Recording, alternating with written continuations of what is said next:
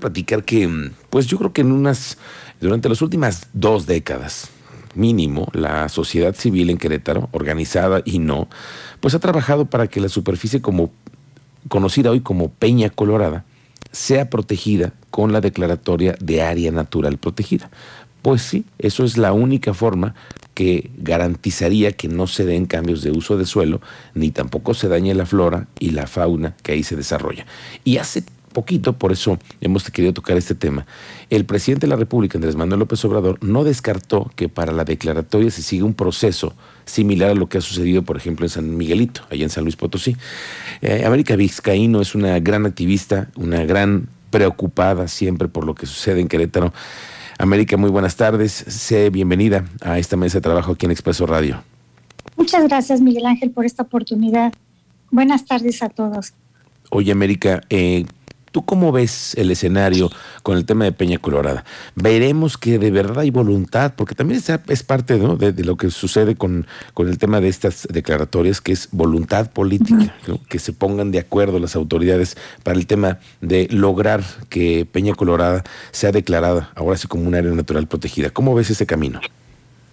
Yo creo que es voluntad política porque ya está todo el, todo el estudio técnico, todo el soporte legal, Ahorita el, el proyecto de decreto sabemos por las declaraciones que se han hecho que está en el área jurídica de Semarnat, en oficinas centrales, y como nuestro presidente ya dio instrucciones de que se revise cuál es la situación y solicitó a María Luisa Albores un informe, pues nosotros pensamos que a partir de ahí se podría detonar el decreto. Él incluso comentó, además, que Peña Colorada va a ser protegida. Solo falta que las autoridades coordinen acciones, esfuerzos y voluntades para que ahora sí el presidente de la República decrete Peña Colorada como área natural protegida. Bueno, y en este proyecto, como dices tú, pues falta la voluntad política, porque esto no es nuevo. Tenemos cuántos años hablando de Peña Colorada. Como 20 años, Miguel Ángel. Afortunadamente el polígono se mantiene este, casi sin afectaciones por la vigilancia social y el blindaje pues, de las personas que están continuamente patrullando y supervisando que no suceda nada, o denunciando cuando suceden incendios, talas, eh, maquinaria que está destruyendo la vegetación, o inicio de construcciones.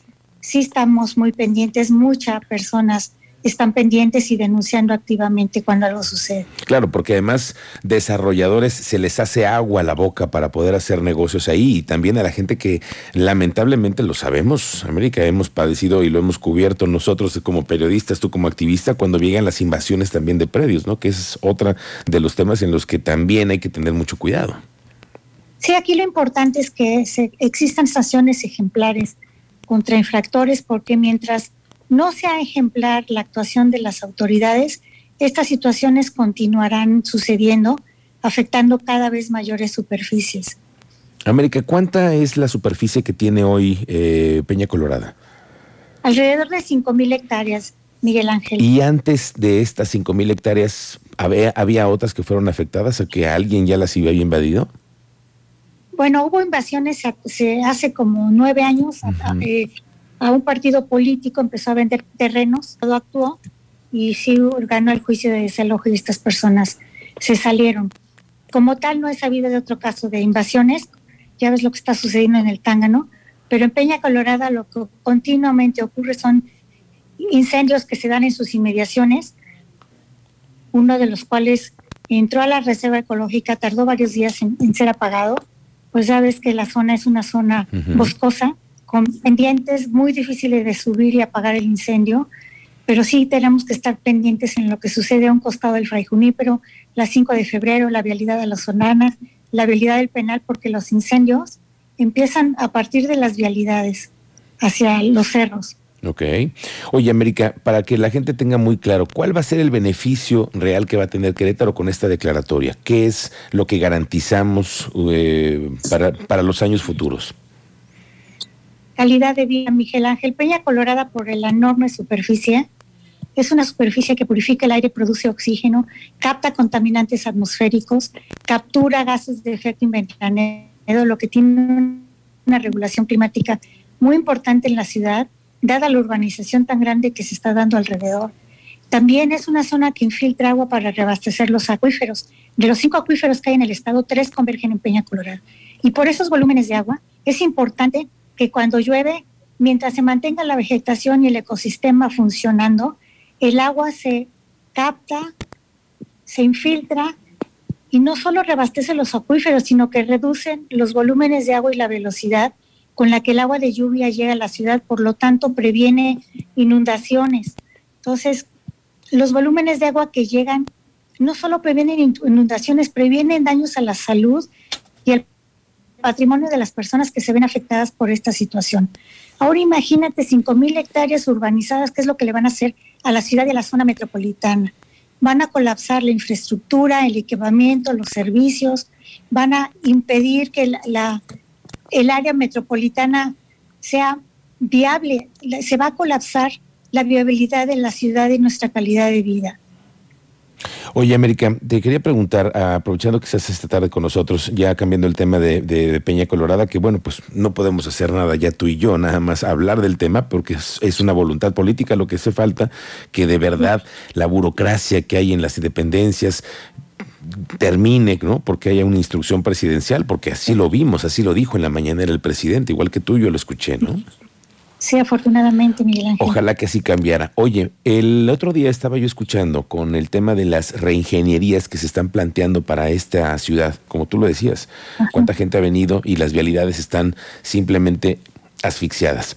Y alguien por ahí decía que dentro de los programas y proyectos que tienen en el gobierno está la posibilidad de que en la reingeniería de 5 de febrero ahora sí se acabe con toda la fauna vegetativa que existe para poder readecuar los, los carriles. ¿A ustedes qué les parecería eso? ¿Saben de este proyecto? ¿Cómo, cómo, cómo se transitaría eso?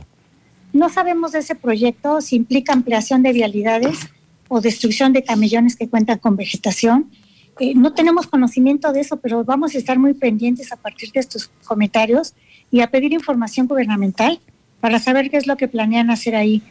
Es que cada vez que hay reacomodos viales porque están permitiendo la expansión urbana, pues quien la paga es el ciudadano común y quien la paga es la naturaleza, no es posible.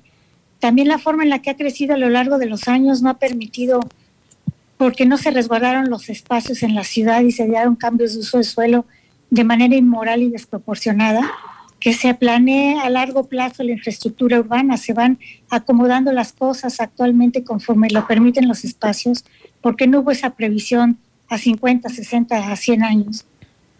Bueno, pues vamos a ver cómo se va integrando también la parte del medio ambiente en estos nuevos proyectos de desarrollo urbano que vamos a tener en esta ciudad. Como dices tú, pues ojalá que también no sean los que se acaben, eh, nada más eh, hacen una construcción y acaban con toda la vegetación. Ojalá que haya esa sensibilidad, pero lo vamos a ir platicando aquí, América.